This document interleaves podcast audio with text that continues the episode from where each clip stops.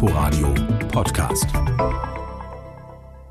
Der Tag in Berlin und Brandenburg mit Heiner Martin im Studio. Beschäftigte der Berliner Verkehrsbetriebe streiken seit diesem Freitagmorgen 3 Uhr und das für insgesamt 24 Stunden. Da ging vieles nicht. Hinzu kamen ja noch die Einschränkungen auf dem S-Bahn-Ring nach dem Anschlag auf einen Kabelschacht. Aber das ganz große Chaos ist bislang ausgeblieben.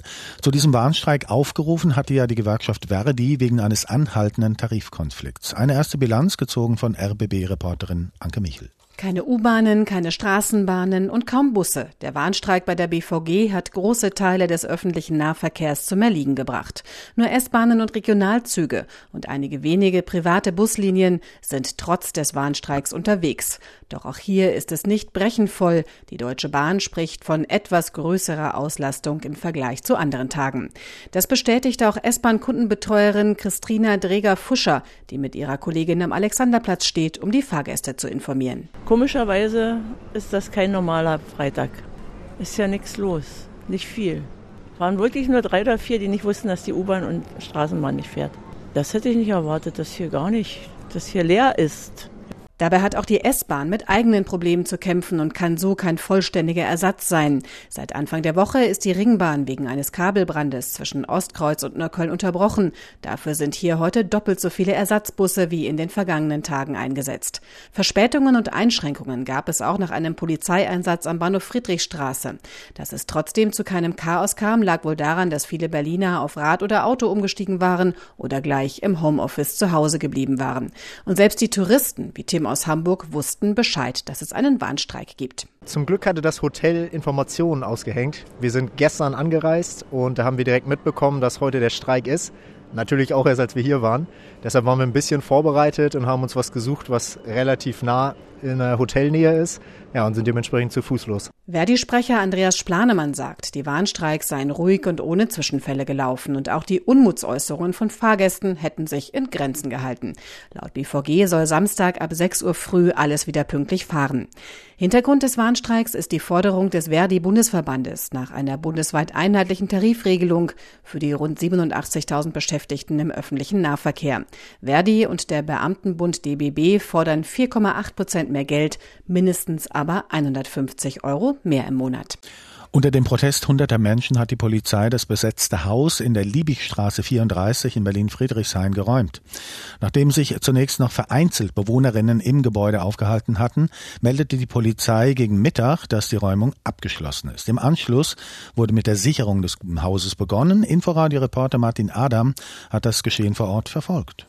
Kampflos, das hatten die Bewohnerinnen schon im Vorfeld angekündigt, würde das Haus nicht übergeben.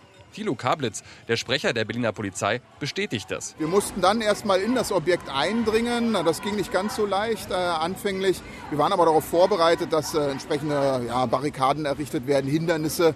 Ähm, da sind wir entsprechend mit technischem Gerät vorgegangen, unter anderem Kettensäge, Trennschleifer und ähnlichem, haben uns dann Zutritt verschafft und haben uns dann von Etage zu Etage vorgearbeitet was durchaus anspruchsvoll war, weil in dem Objekt noch weitere Hindernisse geschaffen wurden, die wir auch erst einmal überwinden mussten. Weil das Erdgeschoss versperrt ist, werden die Bewohnerinnen durch ein Fenster im ersten Stock über eine Drehleiter abgeführt. Kurz nach elf ist das Haus leer und ein zwei Jahre dauernder Rechtsstreit vorerst beendet.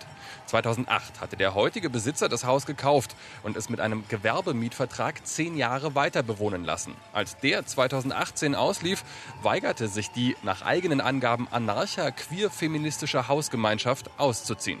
Trotzdem sei die Räumung heute rechtswidrig gewesen, beklagt Moritz Heusinger. Der Rechtsanwalt vertritt den früheren Trägerverein des Hauses, gegen den jetzt auch der Räumungstitel des Gerichts vorlag. Inzwischen, so Heusinger, sei aber ein ganz anderer Verein im Haus und der dürfe ohne entsprechenden Titel nicht geräumt werden. Dass das Berliner Kammergericht am Vorabend entschieden hat, die Räumung sei rechtens, überzeugt den Anwalt nicht. Zu Festnahmen kommt es, laut Polizeisprecher Kablitz, nur vereinzelt. Man bereite sich aber noch auf weitere Einsätze vor. Für den Abend sind bereits Demonstrationen der linken Szene angekündigt. Und das war der Bericht von RBB-Reporter Martin Adam. Die Personalie kommt alles andere als überraschend. Der Berliner CDU-Landeschef Kai Wegner will seine Partei im nächsten Jahr in den Wahlkampf ums Abgeordnetenhaus führen. Wegner hat seine Kandidatur nun ganz offiziell angekündigt. Zuvor hatte sich ja bereits das Parteipräsidium einstimmig für ihn ausgesprochen. Und der Ort der Verkündung war sicher nicht zufällig gewählt. Mit dabei unser landespolitischer Reporter Thorsten Gabriel. Ein Hotel in der Karl-Liebknecht-Straße im siebten Stock. Die breite Fensterfront gibt den Blick frei aufs Rote Rathaus. Vor dieser Kulisse steht Kai Wegner. Dunkelblauer Anzug, offenes weißes Hemd. Ich bin Berliner aus Leidenschaft. Ich atme, ich lebe, ich liebe Berlin. Und ich möchte diese einzigartige und ganz besondere Stadt in das nächste Jahrzehnt führen. Ja, ich will regierender Bürgermeister werden. Die Partei steht hinter dem 48-jährigen Spandauer. Das Präsidium hat sich einstimmig für ihn ausgesprochen. Die Wählerinnen und Wähler muss er erst noch von sich überzeugen. Im jüngsten Berlin-Trend etwa gaben nur 9 Prozent an, sie hielten Wegner für einen guten regierenden Bürgermeister. Na klar ist da auch noch Luft nach oben, aber 61 Prozent der Berlinerinnen und Berliner sagen, sie kennen mich noch nicht. Und ich sage Ihnen, der heutige Tag wird dazu beitragen, dass mich mehr kennenlernen. So wenig wie der Kandidat überraschen auch dessen Schwerpunktthemen jene, die die Stadt bewegen Wirtschaft, Sicherheit, Wohnen, Bildung und Mobilität. Auf ein Miteinander will er dabei setzen. Der rot-rot-grünen Koalition hält er erneut vor, sie spalte die Stadt. Wir erleben einen Senat, der alle und alles gegeneinander ausspielt. Vermieter gegen Mieter, Autofahrer gegen Fahrradfahrer, Innenstadt gegen Außenbezirke, Sicherheit gegen Freiheit. Zu möglichen Bündnissen nach der Wahl, insbesondere mit den Grünen, will Wegner nicht sagen. Nur zweierlei schließt er aus. Eine Zusammenarbeit mit der AfD und auch mit der Linken. Und wir kommen ja am Thema Corona nicht vorbei. Berlin gilt nach den Maßstäben des Robert Koch Instituts ja als Risikogebiet. Was heißt das nun für die Wochenendpläne der Städter und Städterinnen, die in Brandenburg ihr Häuschen haben? Dürfen wir da noch hin? Unser Reporter Thorsten Südow hat sich schlau gemacht und sagt, ja, trotz der hohen Corona-Neuinfizierten-Zahl von über 50 in Berlin dürfen Berlinerinnen und Berliner auch jetzt in ihr eigenes Wochenendhaus in Brandenburg. Egal, ob das im Havelland steht, in der Ruppiner Schweiz oder im Elbe-Elster-Kreis. Was nicht gestattet ist aufgrund des seit Juni geltenden Beherbergungsverbotes, Berlinerinnen und Berliner dürfen kein Ferienhaus in Brandenburg anmieten. Das ist nicht gestattet, weil eben die Neuinfizierten-Zahl je 100.000 Einwohner in sieben Tagen für Berlin seit kurzem die 50er-Marke überschritten hat. Tja, und wie ist das, wenn sich Besuch angesagt hat? Darf ich äh, Freunde mitnehmen? Ja, auch meine Berliner Freunde dürfen in meinem eigenen Ferien- oder Wochenendhaus in Brandenburg übernachten, aber natürlich nicht in Bataillonsstärke, sondern wie es unter Freunden üblich ist. Also die Sache mit der Datsche haben wir geklärt. Da darf der Berliner hin, auch mit Freunden. Aber wie sieht's denn andernorts aus? Spreewald ist ja auch gleich um die Ecke. Und Berlin inzwischen Risikogebiet. Also wie geht das zusammen? RBB-Reporter Sascha Erler hat rumgehört. Das ist das Geräusch, das Hoteliers und Pensionsbetreiber am häufigsten hören.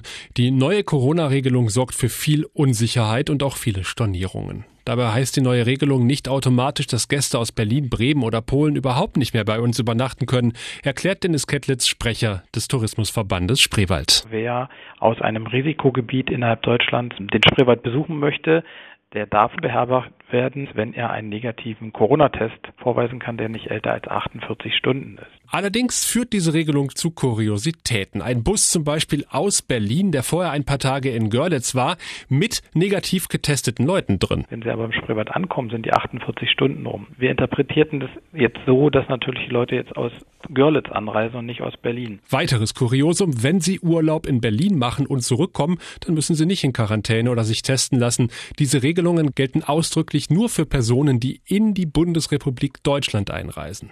Die Verunsicherung ist also also riesig. Viele Berliner wollen es nicht drauf ankommen lassen oder Tests bezahlen und sagen deshalb komplett ab. Rund ein Viertel Stornierung meldet alleine Tropical Islands. Marketingdirektor Tim Schäfer. Wir wissen, dass wir ca. 10 Prozent unserer Gäste aus Berlin haben, die Übernachtungsgäste. Die müssen wir jetzt alle kontaktieren, gegebenenfalls stornieren, auch umbuchen, ist ja auch eine Möglichkeit. Hinzu kommen zwei bis vier Prozent Anreisen aus anderen Risikogebieten. Und dann haben wir noch 10 Prozent rein prophylaktische Stornierungen von Gästen, die befürchten, dass sie ohnehin nicht kommen können. Auch in der Burger Spreewald-Therme hagelt es Stornierungen für das Thermenhotel, aber glücklicherweise ist die Nachfrage aus anderen Teilen Deutschlands so groß, dass wohl kein Bett leer bleiben wird, heißt es. Allerdings ist das ja nur eine Momentaufnahme, denn weitere Regionen könnten jederzeit zum Risikogebiet erklärt werden. Infos von Sascha Erler. Große Waldbrände, starke Regenfälle mit Überschwemmungen oder auch die Suche nach vermissten Personen. Die Feuerwehr in Brandenburg steht immer wieder vor enormen Aufgaben. Und damit nicht genug, es kommen ja ständig neue Herausforderungen hinzu. Elektroautos, Windkraft, Solaranlagen stellen die Wehren im Ernstfall vor ganz neue Herausforderungen. Die Verwaltung in Ludwigsfelde tüftelt gemeinsam mit Feuerwehr und Unternehmen der Region an der Feuerwehr der Zukunft in der Region rund um die Bundesstraße B101. Wilfried Thielicke von der Ludwigsfelder Wirtschaftsförderung hat das Projekt bei einem Innovationswettbewerb des Bundesforschungsministeriums angemeldet. Details zu alledem von Reporter Ivo Ziemann. Was passiert, wenn so ein Tesla in der Tiefgarage brennt? Äh, der da drei Tage brennt, weil man ihn nicht ausbekommt, ja, äh, wo man dann schon sagt, im, im, im Freien holt man den Kran und packt ihn in einen Container mit Wasser und da bleibt er drei Tage, um dann auszugehen. Ganz konkrete Fragen, aber bisher keine eindeutigen Antworten, sagt Patrick Fischer, stellvertretender Stadtwehrführer von Ludwigsfelde. Denn oft sind die Probleme bereits da. Es gibt zwar Ideen, aber keine modernen Lösungen. Zum Beispiel auch für Waldbrände in munitionsbelasteten Gebieten. Eine Idee, Löschdrohnen. An der Stelle ist es natürlich wahrscheinlich viel effektiver, wenn man mit einer Drohne einfach das Wasser an die Stelle bringt. Ein riesengroßer Vorteil, wir schützen unsere Kameraden. Wir, wir geben unseren Kameraden gar nicht mehr so nah an die Gefahrenstelle ran.